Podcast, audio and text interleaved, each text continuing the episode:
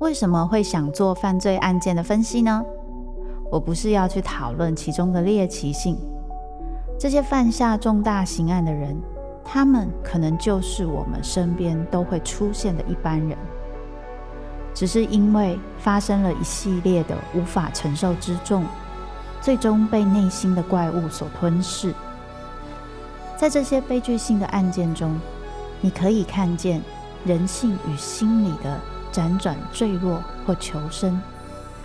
与你我都可能经历的深渊。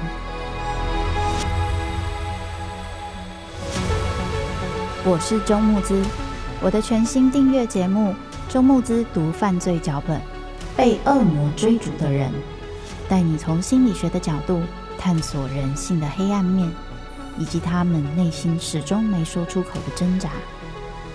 现在就到 Apple Podcast 以及静好听，搜寻。周慕姿读犯罪脚本，被恶魔追逐的人。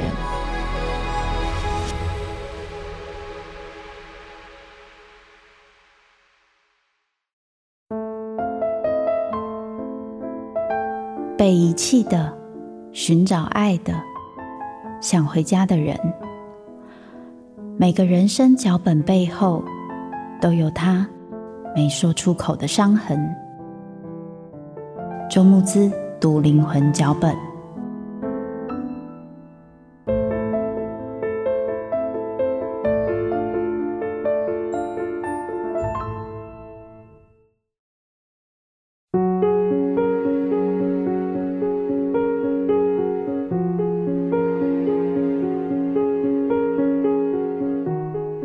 Hello，大家好，欢迎收听由静好听制作播出的节目《周慕姿读灵魂脚本》，那些人没有说出口的伤。我是主持人周慕姿。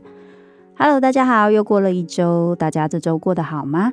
这一次呢，要跟大家分享的，我们又回到了亲子可以共听的题目哦，那就是《功夫熊猫》。诶，这个动画可能有很多人都有看过，但大家可能会有一点好奇。诶，老师，你选功夫熊猫，你要谈什么啊？我这一次要跟大家谈的是排行序，那就是一个父母的状态哦，还有他对待孩子的方式，可能怎么样影响小孩的性格哦。好，这个时候。大家要记得一件很重要的事情哦，不是在说哦，父母这样子做是对的还是错的，而是说，当我们今天在自己的一个经验中，可能会开始让我们去调整对孩子的对待方式的时候，孩子本身所拥有的性格，以及他从这个环境中学会的互动方式哦，可能会怎么塑造出他的生存策略，大概是一个这样的状况。所以，如果呢，你今天还不是父母，你觉得你是一个成人的小孩，我很鼓励你可以用了解的方式去理解。诶，我在这一个父母的对待，还有在家里的排行当中，是怎么影响我这个人的一些决策啊，还有我的行为模式。那如果你是父母呢，或许这一集可以帮助你去思考一下，诶，会不会我自己原生家庭的不同排行，的确会影响我对待小孩的方式哦。这个部分就是帮助大家可以多多了解自己。好的，那我们今天就先从谁开始呢？我们先从《功夫熊猫》里面的大反派残暴开始。其实我在看《功夫熊猫》的时候，我很同情这一个大反派。这个大反派从一开始取这个名字听起来就很残暴嘛，就是英文不是这样，但是中文取这个名字听起来就是个坏人的名字，长相也像坏人啊。然后一开始就被关起来了，那这个感觉呢，就是一个坏到底，但是能力非常好的人。如果有听我的灵魂脚本的人也好，或是犯罪脚本的人也好，可能会开始想要去想说，诶。那残暴怎么会变成一个这样子的人呢？因为他的小时候看起来也是可可爱爱的嘛，对不对？他也是在一个充满爱的家庭长大，虽然他是被捡回来的，但是他的师父其实很爱他耶。那为什么残暴会变成这个样子呢？好，所以我在这里啊，就是要跟大家聊一下关于残暴的背景哦。我当初对于功夫熊猫的残暴很有印象，也很有感觉，是在我做犯罪脚本之前哦。但是我在做犯罪脚本之后，上一次跟大家分享的一集是飞机炸弹客哦，他是一个有点被溺爱的老大。这个被溺爱的老大，当家里情绪都是跟着他起伏，然后要求大家都要配合他的情绪的时候，会怎么影响一个孩子在跟这个世界互动的一些想象，还有对自我的认知哦？所以，如果我们用这个角度来看残暴的话，或许就有机会更理解残暴怎么会变成这个样子。我们先来聊聊残暴，它一开始的背景哦，跟哈利波特有一点像，但又没有那么像哦。它一开始呢是被放在师傅，那个师傅到底是浣熊还是小猫熊？我个人不是很确定，应该是浣熊吧。好，放在这个师傅他们那个宫的门口。那师傅呢，把他捡回来之后呢，本来是对他没有什么期待的，但是后来呢，发现这个小残暴怎么样？非常非常有天赋哦。他在看师傅打拳的时候，他马上就可以跟着学，而且呢，可以做出初学者不一定做得到的一些动作跟表现哦。所以师傅就非常惊为天人啊，因为他也很。爱残暴，所以他就等于是把他的满腔的热血，所有会的东西都交给残暴。那他交给残暴之后呢，他在这一个过程中非常非常的严格哦。他的严格，他是告诉残暴说：“你是很有天分的，你有一天呢，一定会成为一个大师。这个大师呢，就是你以后可能可以成为拿到那个神龙秘籍的那一个神龙大侠哦。”那师傅会不停的跟他这样说呢？其实你也可以看到了一个爸爸妈妈对自己曾经没有得到东西的一些念想哦，会把它放在自己可以期待的小孩身上，也就是小孩是他的第二人生哦。这个听起来有点让不管是父母也好，或者是小孩也好，听起来压力有一点大。可是不得不说，这个状态有时候父母不一定是故意的。他可能是在感受到自己在自己人生中有一些遗憾，有一些可惜，但是他发现他的小孩有这样子的天赋，所以他会尽可能的希望他以前没有得到过的东西，比如说师傅，他可能没有得到过他的师傅可以这么想尽办法的一直去教他。看起来这个师傅他学功夫，不知道是不是跟龟大师啊？总之龟大师那个样子，他就是那种啊，你能学就学，不能学就是命运的决定。可是你可以看出师傅是一个怎么样个性的人，他对自我要求非常高，而且呢，他会希望化不可能为可能，是一个非常坚定，然后呢，非常企图要改变一切的人。所以呢，这个师傅既然他用这样子的方式，但是他却没有得到神龙大侠的认证哦，所以他有多失望？因为我在想，这个师傅会这么努力，说不定就是这一辈子他一直都希望自己可以成为神龙大侠，可是他没有被钦点。但是基于对龟大师的尊重，他也没有怀疑他，他没有怀疑权威哦。所以你看，这个师傅他对于权威的态度很明显，权威是用来肯定我的。所以我必须想尽办法去得到权威的肯定，我要努力做很多东西。这个性格其实跟我们之后要讲到的汉交虎有一点点像，没关系，我先提到这里。好，这个师傅呢，没有得到他想要的神龙大侠，然后呢，他领养了残暴。这个残暴怎么样？超级有天赋，说不定还比以前年轻的他还有天赋。当然比他有天赋嘛，人家是一只豹，速度一定很快，他只是一只浣熊而已嘛，所以你看浣熊就靠苦练嘛。好，这个时候呢，他很努力的去训练残暴，所以残暴的力量、速度还有各项表现都非常非常的厉害。对于这个师傅来说，对于这个小镇来说，这个神龙大侠就像是一个 icon 一样。今天能够得到这个神龙大侠，简直就是民族的救星、宇宙的伟人，大概是这种概念。大家都想要得到这个，而残暴在他还没有办法建立他的自我认知的时候，他就从小被灌输：你就是要成为神龙大侠的人，所以他也就接受了这件事情，也就是我。一辈子的目标跟努力都是为了要得到神龙大侠。只要得到神龙大侠之后，我这个人呐、啊、的价值就确定了，对不对？那问题来了，如果没得到呢？我不知道你们有没有经验过这样子的状况，或是你曾经看过这样的人，就是你一辈子都一直觉得做到什么事情、拿到什么事情、得到一个什么样的肯定，是你这辈子最重要的事情。结果因为某些原因，你可能有拿到，或是因为某些原因你没有拿到，你发现，哎。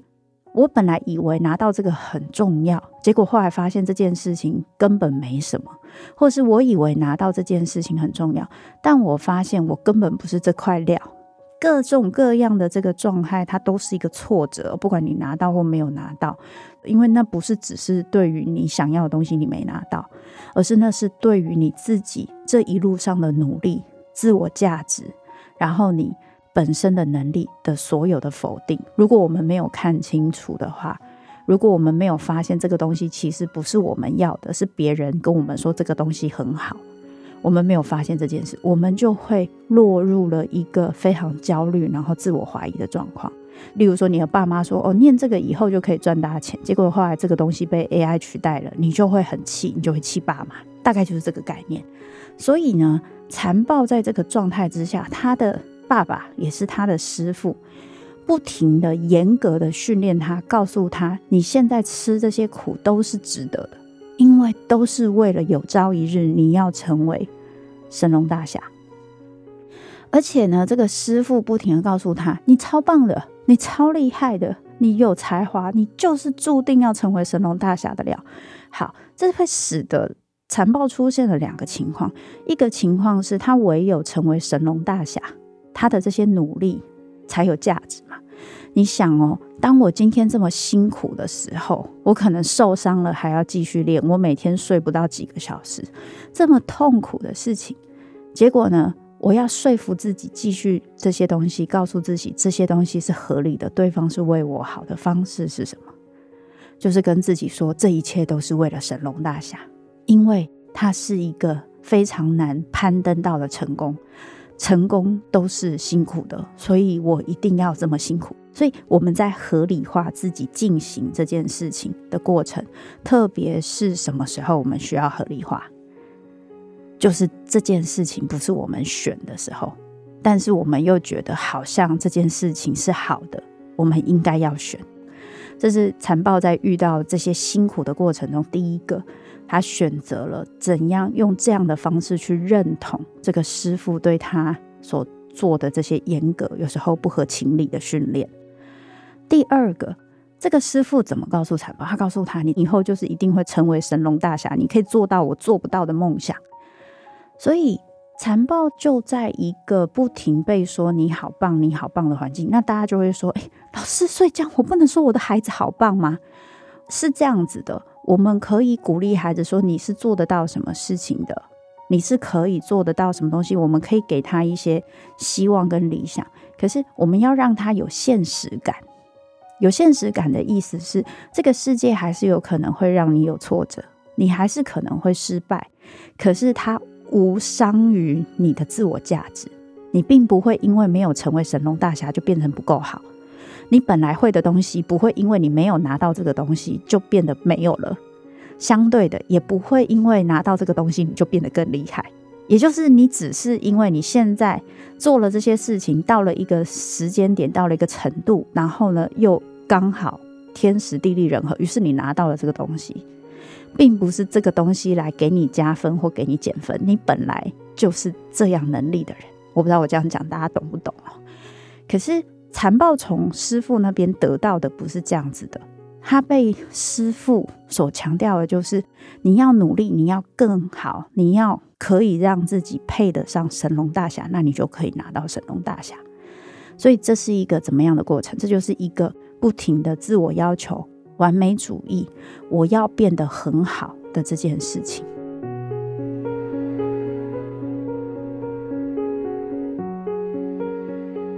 这件事情就会牵涉到我刚好前阵子写了一篇文章哦，可以帮助大家厘清这个概念。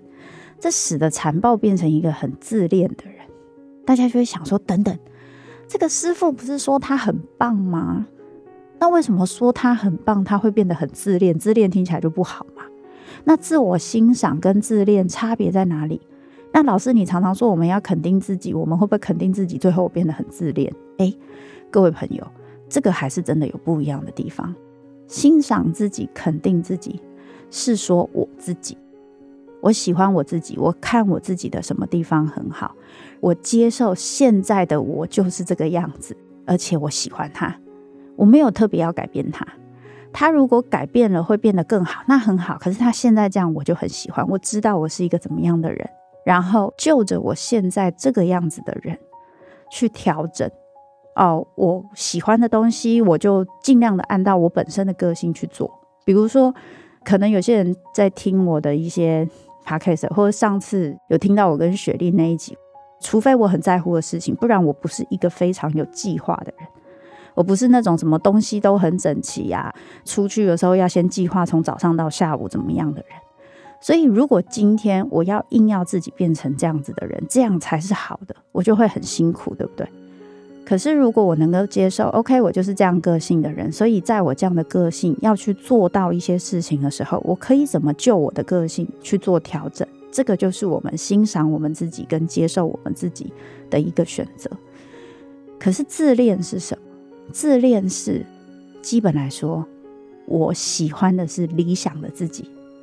我喜欢的是那一个很强的，不会出错的，最棒的，不会脆弱的，不会觉得有挫折、有困难的的那个自己。我喜欢的是那个最好的自己。我不能接受我其实是有脆弱的，我有时候会有困难的。我只能接受我是表现最好的时候，所以我不停的打磨训练我自己，不能接受自己出现一些错误。而当我没有办法表现那么好的时候，我会尽可能的离那个自己远一点。于是，我会努力变得更完美主义，也是一种；我会否定这些错误，也是一种；我会把这些错全部怪在别人身上，也是一种；甚至呢，我会尽可能的去炫耀、放大我做得到的事情，这也是一种。所以，大家有没有发现，自恋跟所谓的欣赏？尊重、喜欢自己不一样的地方是什么？自我欣赏跟自恋的不同，那就是自恋基本来说还是跟隐藏和夸大有关，但自我欣赏其实你就是接受你现在的模样。所以这个师傅他不停的去肯定残暴，没有让残暴感受到他自己本身其实是有一些不足跟不够的。其实他不能说肯定，我觉得比较像是就是一直夸耀他，觉得他不够的地方就一直不停的训练他，然后一直要他变得很好很好很好很好。就像这个师傅他是这样要求自己的，他也是一个这么严厉的要求自己的人。结果在他这么努力的状态之下，他最后有没有得到龟大师的钦点，变成神龙大侠？没有。龟大师那个表情就是，嗯，不是你，那个不是你的感觉，会让残暴有一种很深的感觉，就是你不合格。而此时不停的感受师傅对他的爱的那一个残暴，但是又不停觉得我好像今天一定要得到神龙大侠，我才是有价值的残暴。回过头来看他的那个师傅，他的师傅一句话都没有说，有一些失望，但是又有一点点不敢面对残暴的表情，去接受了贵大师的结论。这对残暴来说，其实才是真正打击的。拿不到神龙大侠这件事情固然是打击，可是如果今天他的师傅是有跟龟大师吵一下架，诶、欸，我觉得。残暴很好啊，不然你说说看，为什么他不能成为神龙大侠？哦，残暴就会觉得说，哦，那你还算是站在我这一边，或者是说，师父真的有为残暴去问这个问题，然后回来跟残暴讨论说，嗯，我觉得其实没有拿到神龙大侠也没有关系，你以后可以创出你自己的大侠。诶，这可能会让残暴慢慢的可以觉得说，哦，其实今天就算我没得到这个 icon。我也还是有我的一席之地，我不是要靠这一个神龙大侠来肯定我的能力的，对吧？但是这个师傅就这样完全屈服于主流价值，那个感觉就会让残暴感觉自己是不被爱，而且被背叛的。当然，这个故事情节都是会弄得比较夸张一点。可是我举一个例子，大家可能就会很有感觉。我曾经听过非常多人在从小跟父母的一个经验中，得到了一个非常受伤的一个经验。说起来好像不是很严重，但每个人记忆都很深刻。就是当今天发生了一些事情，比如说父母一直告诉他们啊，应该怎么做才好，应该怎么做才好。但是当某些时候，这些孩子在学校在哪里遇到一些事情需要被保护的时候，而受到老师的伤害或受到同学的伤害的时候，这时候父母没有站出来保护他们，父母就是站在老师的那边，然后跟他说。啊，这就是你的问题啦！哎，我跟你讲，老师都是这样啊，所以你要调整啊！啊，好啦，这个也不是什么大事情，你就忍耐一下就好了。也就是说，在这个小孩面对这个外在世界受伤的时候，他没有感觉到父母跟他站在同一边。那个同一边不是所谓的，就是说，呃，你一定要帮他去跟 老师吵架。就是现在小孩都很早熟，有些父母很冲动哦，会去跟老师吵架，小孩都还会先说：“妈妈，你先不要，妈妈你先等等，要考虑一下，以后在学校过生活的是我，你先冷静一点。”因为其实蛮多小孩这样，所以不是吵架的问题，是我有没有感觉到你了解我现在的状态？这一个挫折，我有没有感觉到你跟我在一起，还是你是跟这个外在世界一样？当我感受到挫折的时候，我感觉到是我被这个外在世界抛弃。那妈妈、爸爸，你们在陪我面对这件事情的时候，给我的感觉是跟我在一起面对这个外在世界的抛弃感，还是你们就是跟外在世界一起抛弃了我？这个感觉是很多小孩在面对挫折，特别是外在世界的挫折。有时候会感觉到被父母背弃的一个非常重要的感受。可是我在说这个东西的时候，不是说父母在做这些事情，父母都是错的。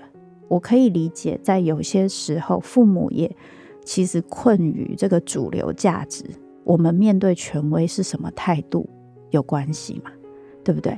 所以如果今天父母在面对权威的时候，本身本来就是比较习惯啊，这个也没办法。我就是要顺从，对方也讲不清楚。这个浣熊师傅他的感觉就是这样。龟大师每次事情都不讲清楚，你每次问他什么，就说那那那那那我们要怎么知道谁是神龙大侠？他就慢慢的说，我也不知道。然后你就会觉得哦，好想打死你啊！但是我忍。所以对于这个师傅来说，他拿这个权威很没辙。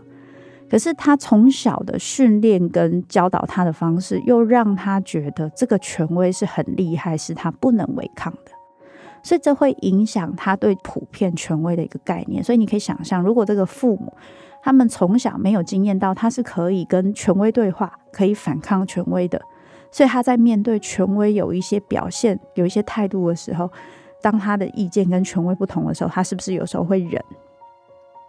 如果他自己会忍，他就会叫小孩一起忍，因为我会用对自己的方式去对小孩，所以这件事情很重要。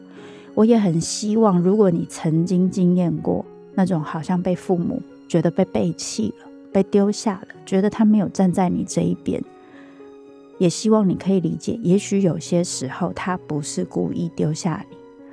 是因为他自己也很习惯用这样的方式去勉强自己配合权威或配合这个社会大众的主流价值跟观点。好，那接下来因为他师父长这个样子，他就觉得他被这个世界给丢下了。请注意，刚刚讲这个小孩被溺爱又很自恋，这会造成什么结果？我们在犯罪脚本里面那一集也有讲到一点点。他的情绪调节会非常差。怎么叫做他的情绪调节会非常差？因为他从小到大很习惯，要不就是忍耐嘛，情绪隔绝嘛，不停吃苦嘛，合理化嘛；要不就是基本上说别的时间，他师傅可能是很溺爱他，就是很配合他的个性。那所以说，今天他遇到一个这么大的挫折，这么大的冲突，他知不知道怎么处理？他不知道，所以他就爆炸了。爆炸的方式就是什么？我的自我已经毁灭了。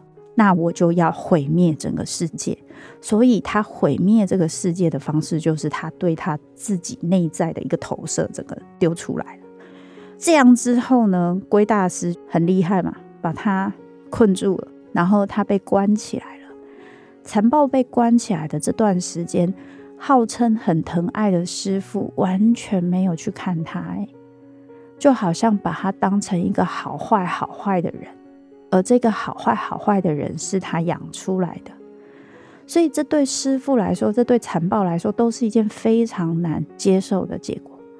对于师父来说，请注意，师父是一个非常要求完美主义的人，所以他觉得，就是因为他太宠残暴了，残暴才会变成那么坏。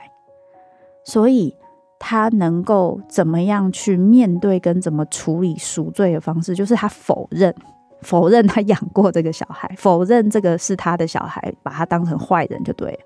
这个我们在很多亲子关系中也会看到这样的方式，他就否认这不是我的小孩，他不是我养的，他不是我生的，用这种方式，那这对残暴来说是不是一件很痛苦的感觉？是很痛苦啊！一个我人生中跟我亲密关系最深的人，你可以看残暴，他没有跟什么人有关系，他唯一有关系的就是他的师父，然后也是他的爸爸。结果这么重要的人。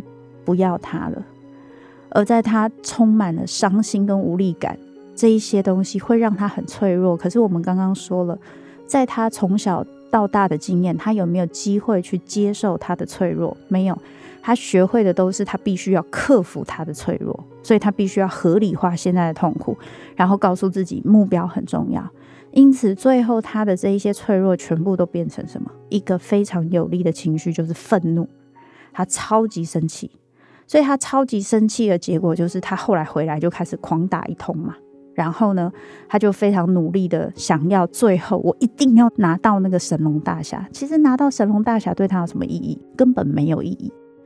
最不合逻辑的是，今天你被这个世界、被这个主流给否定了，你最终想要拿到肯定的方式，居然还是跟着这个主流的价值走，这不是很讽刺吗？可是那些愤怒跟那些羞愧的感觉，让残暴根本没有办法想到这件事，所以残暴想尽办法，就是要拿到神龙大侠，以及把那些现在跟师傅有关系的人全部杀掉，可能也包含师傅。当然，我觉得因为这个故事毕竟是给小朋友看的，所以呢，他还是把非黑即白的那个部分画得很清楚。可是我很喜欢他后面，师傅还是有跟残暴说一些话，他还是有跟残暴说，他没有发现他太爱他了，爱到他没有发现其实他变。我觉得那个师傅在说的，的确是一个父母的难处，那就是我可以怎么爱你呢？我想尽办法的爱你，想尽办法的要求你，是因为我真的好希望你过得比我幸福，因为我以为。得到神龙大侠的这一个帽子，就是你的幸福。然后我也一直相信你是会得到的。结果我发现，原来这不是幸福。可是我太晚才懂了这件事，所以我在想，师傅对于这个事情跟这个心情，其实也是很复杂的吧。大家有没有听我讲到这里，就突然觉得哇塞，这个故事真是充满了深意。我决定我要回去再看一次。我其实非常喜欢这个故事，而且我很喜欢他在师父的这个部分也做了一些角色的规划跟调整。他简直就是多世代传递的家庭的一个模式，就是龟大师，然后呢，龟大师跟他的儿子师父，师父再跟他的大儿子残暴，后来呢，他又有了。第二个家庭就是汉焦虎他们，后来又生了一个功夫熊猫阿波，这一个系列就是一个家族大家怎么样互动的一个很有趣的现象哦。所以我觉得看功夫熊猫这个故事会让我想到非常多，包含跟他人的关系、家庭怎么影响我们，还有我们怎么看待我们自己是一个怎么样的人。而这个主题呢，我们在后面还会再提到。好的，那今天这集就说到这里，感谢大家的收听，请大家持续锁定由静好听制作播出的节目《周木之读灵魂脚本》，那些人没有说出口的伤，并下载静好听 APP。我们下次再聊。